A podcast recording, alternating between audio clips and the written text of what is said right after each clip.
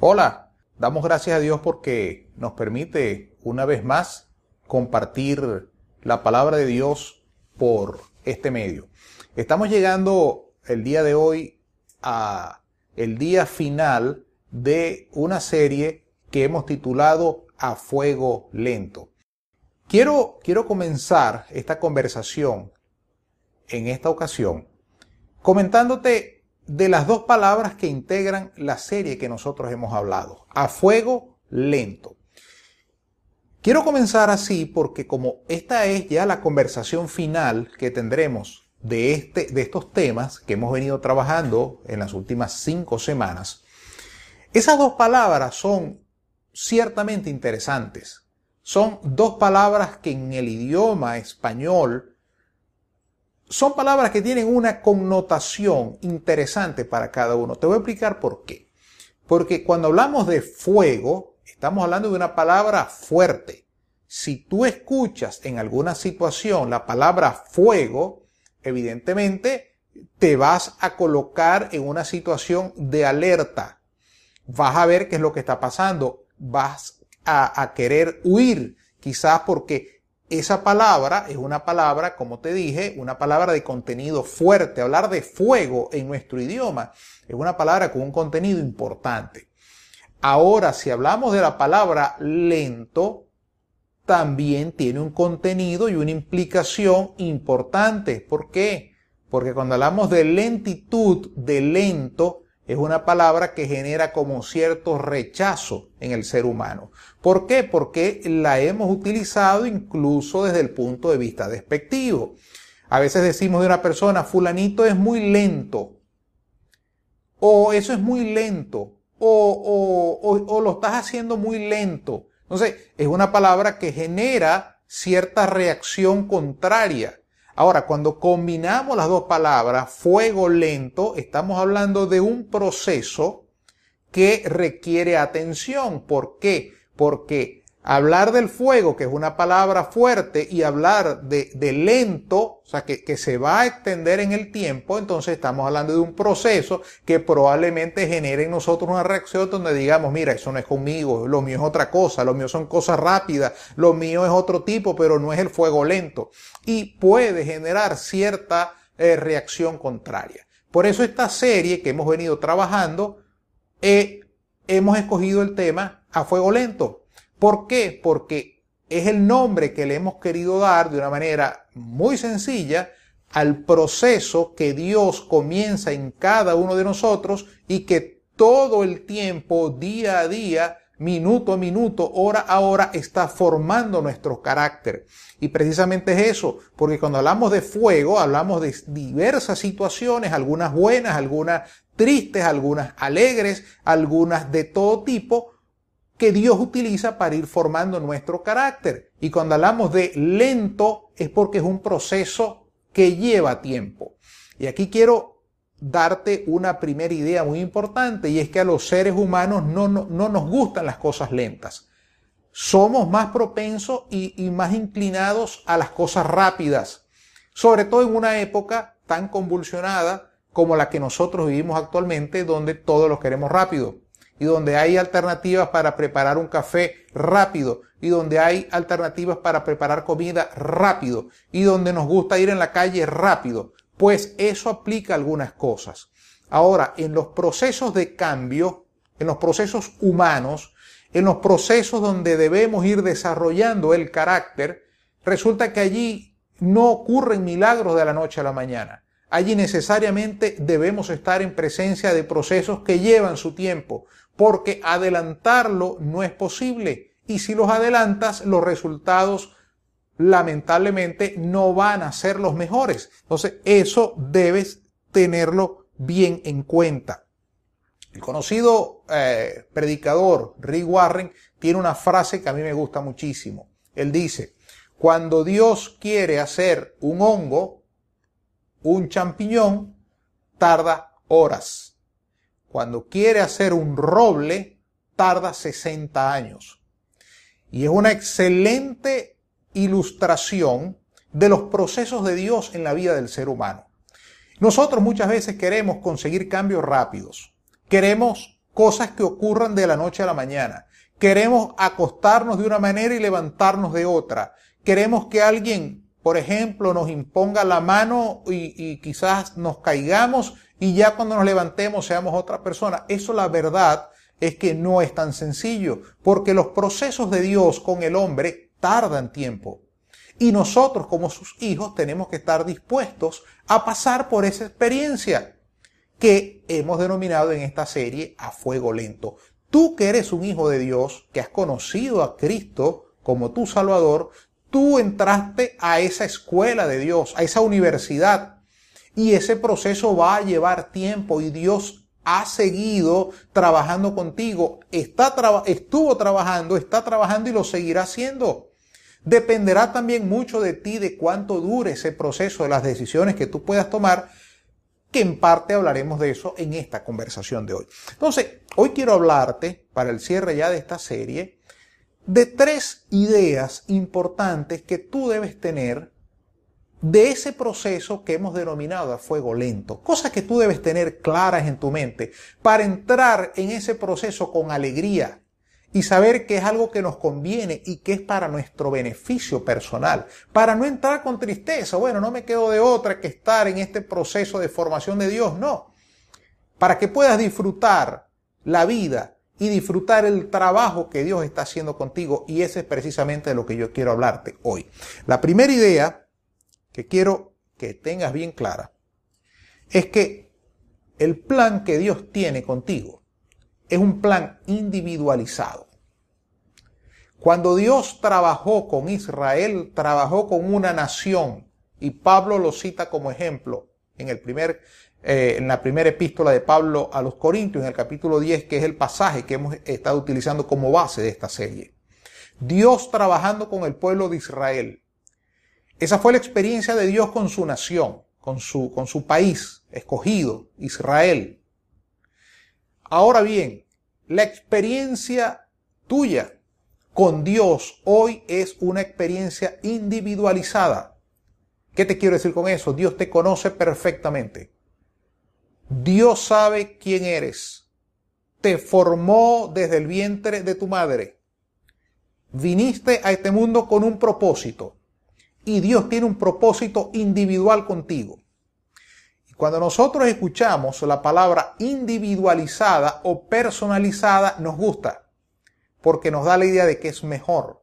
Si usted ve o tú ves una, una, alguna instructora, algún profesor que te dice, mira, mis clases son individualizadas o son personalizadas, evidentemente te generan más atracción y cuestan más ¿Por qué? Porque el trabajo es individual, no va a ser grupal. Los salones con muchos niños no son buenos, los salones con menos niños son mejores, porque garantizan una educación más cercana, más trabajando con la realidad individual de cada quien. La buena noticia que yo quiero darte hoy, y que quiero que te lleves, es que el proceso de trabajo de Dios con nosotros, sus hijos, es 100% personalizado. Dios tiene un plan contigo. Dios tiene un objetivo contigo. Dios tiene una meta contigo. Contigo. Y Dios sabe cómo trabajar. Y Dios sabe qué aspectos hay que limar. Dios sabe como el alfarero dónde debes formarte. Así lo dice su palabra. Por ejemplo, el Salmo 138, versículo 8, David decía, el Señor cumplirá en mí su propósito. Dios hará su voluntad en mí. En los demás también, pero me interesa en mí, porque Dios tiene un plan conmigo.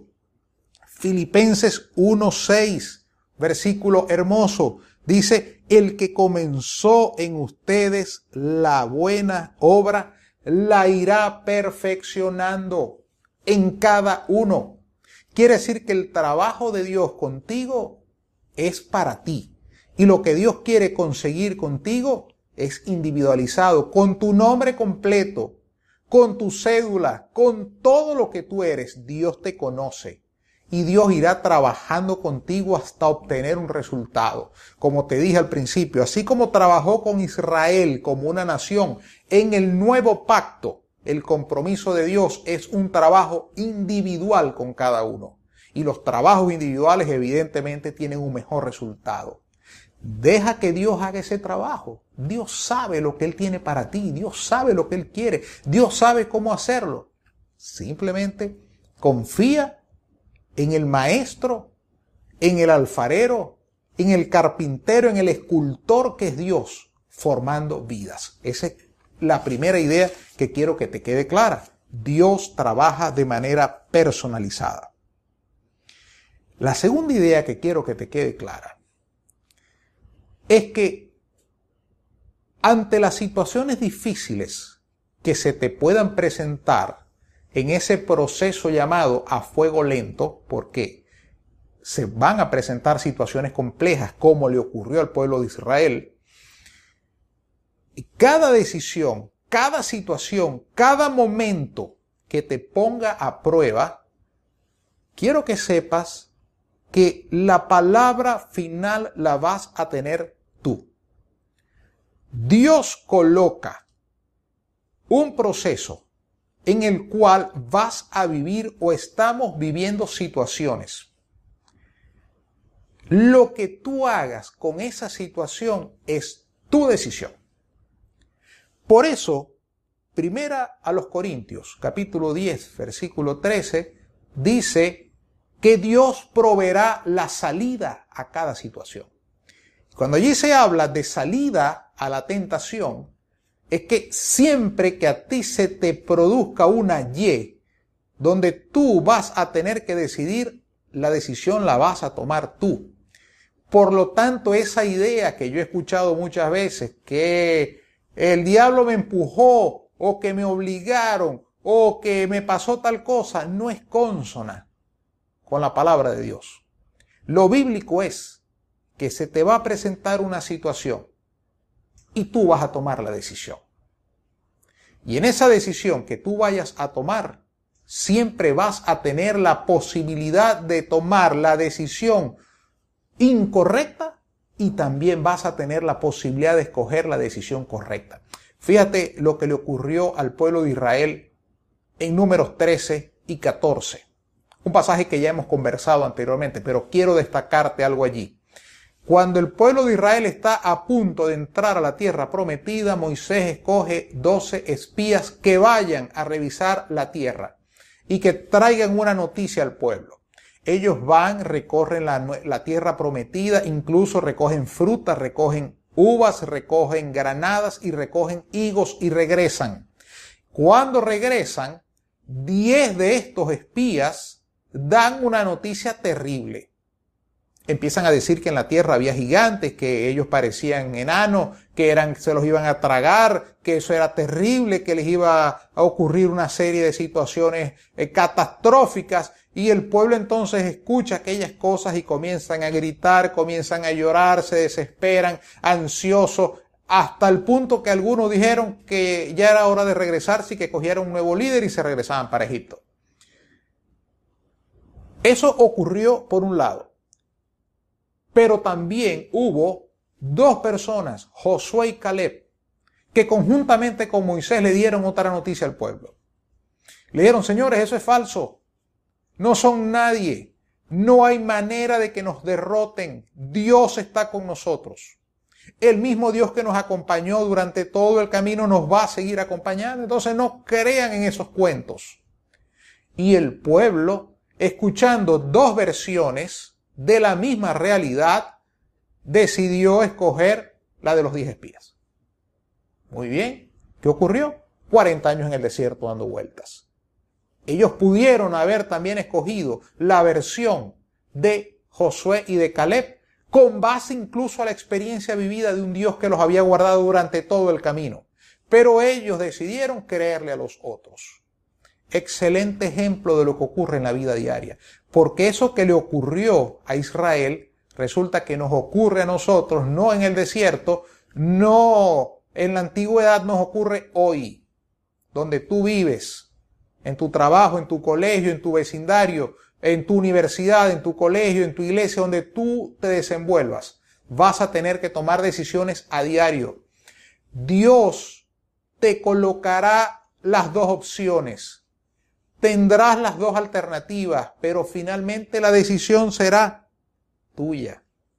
Nadie te empujó, nadie te obligó. Tú solo tomaste esa decisión. Fíjate que tanto es así que ese pasaje bíblico, me refiero a primera a los Corintios capítulo 10 versículo 13, algunas traducciones de la Biblia hablan de la palabra tentación, otras versiones de la Biblia hablan de la palabra prueba. La realidad es que allí la palabra en el original es una palabra neutra, quiere decir que es un hecho, una situación que se te presenta. Tú decides cuál decisión tomas. Si tomas el camino de obedecer a Dios o tomas el camino de desobedecerlo, nadie te empujó. Fue una decisión que tú tomaste. ¿Y sabes qué? Eso nos llena de tranquilidad. Por supuesto, de tranquilidad y responsabilidad, las dos cosas. Porque sabes que al final del camino, la decisión la tendrás tú y tú te encontrarás con tu propia opción de escoger entre el bien y el mal. Por eso cuando el libro de Deuteronomio dice, tienes que escoger entre la vida y la muerte, tienes que escoger entre obedecer y no obedecer, al final la decisión es de cada quien. Es individual. Es propio del ser humano tomar sus propias decisiones y saber que tendrán consecuencias, buenas o malas, pero será el fruto de la decisión que tú tomes. Entonces, en este proceso que hemos denominado a fuego lento, es importante que siempre tengas en cuenta que durante todo el tiempo que estés en el proceso de formación que dura toda la vida, porque no termina nunca, sino cuando, cuando muramos y vayamos a estar con Cristo, allí es cuando va a finalizar ese proceso, en ese proceso hermoso que significa Dios ir trabajando con nosotros para irnos formando, para irnos fortaleciendo, para hacernos más robustos de todo punto de vista se te van a presentar distintas situaciones en el camino donde tú tendrás que tomar decisión. Pero siempre ten en cuenta que la decisión la tomarás tú. Por eso debes buscar de Dios para que te dé sabiduría y entender cuál es el mejor camino. ¿Cómo lo puedes lograr? Buscando de Dios, aprendiendo los principios bíblicos para que cuando te toque tomar la decisión, tú tengas la palabra de Dios en tu mente y sepas qué es lo que Dios te quiere decir y qué es lo que Dios quiere que haga. Entonces, la segunda idea que quiero que te lleves es que siempre tendrás una solución de salida. Siempre tendrás dos alternativas sobre las cuales decidir. Siempre tomarás tú la decisión. Por eso es que es importante buscar a Dios y conocer su palabra. Y el tercer elemento que te quiero comentar que ocurre en ese proceso de fuego lento y que es una excelente noticia para hoy, es la más grande de las noticias que te puedo dar. Y es que Dios es fiel. Lo dice el versículo 1 los Corintios capítulo 10 versículo 13. Dice específicamente, Dios es fiel. Y si algo tiene de resaltante, de medular la historia de Israel es la fidelidad de Dios para con el pueblo que Él escogió. Muchas veces, a lo largo del Antiguo Testamento, Israel desobedeció los preceptos y los principios bíblicos, les dio la espalda, tomó el camino inadecuado muchísimas veces. No obstante, Dios siguió siendo fiel Fiel por una razón. Porque Dios decidió escoger a un pueblo y llevar esa, ese proceso hasta el final de los tiempos. Entonces, Dios no puede negarse a sí mismo. Y como lo dice la epístola, eh, a los hebreos, que no sabemos si le escribió Pablo o quién le escribió, Dios, como no tenía alguien más grande por quien jurar, decidió jurar por sí mismo. ¿Tú recuerdas ese hermoso pasaje bíblico cuando Dios hace un pacto con Abraham y escogen unas aves, unos animales, los cortan por la mitad y la Biblia dice que en la noche se vio una llama de fuego cruzando esos animales ese era el pacto de Dios. Y ahí lo que Dios está diciendo es pacto con el hombre. Y ese pacto no finaliza, sino que es un pacto eterno. El pacto de Dios con nosotros, así como fue con Israel, es un pacto eterno con un Dios eterno, un Dios que en sus atributos está la fidelidad. Quiere decir que Dios cumplirá porque Dios cumplirá. No hay otra alternativa. No hay términos medios, no hay medias tintas, no hay cumplo si ocurre como nos pasa a los hombres. Y, los contratos humanos son así. Yo cumplo si me cumplen. Si no me cumplen, yo no cumplo. Pero en el caso de Dios, Dios se compromete consigo mismo. Y lo que quiero que tengas muy claro hoy, porque probablemente pudieras tener esta duda, es que si bien es cierto, Dios hizo un pacto eterno con Israel como su nación, pacto que sigue vigente al día de hoy, también quiero que sepas que Dios hizo un pacto con todos aquellos que hemos recibido a Cristo como nuestro Salvador.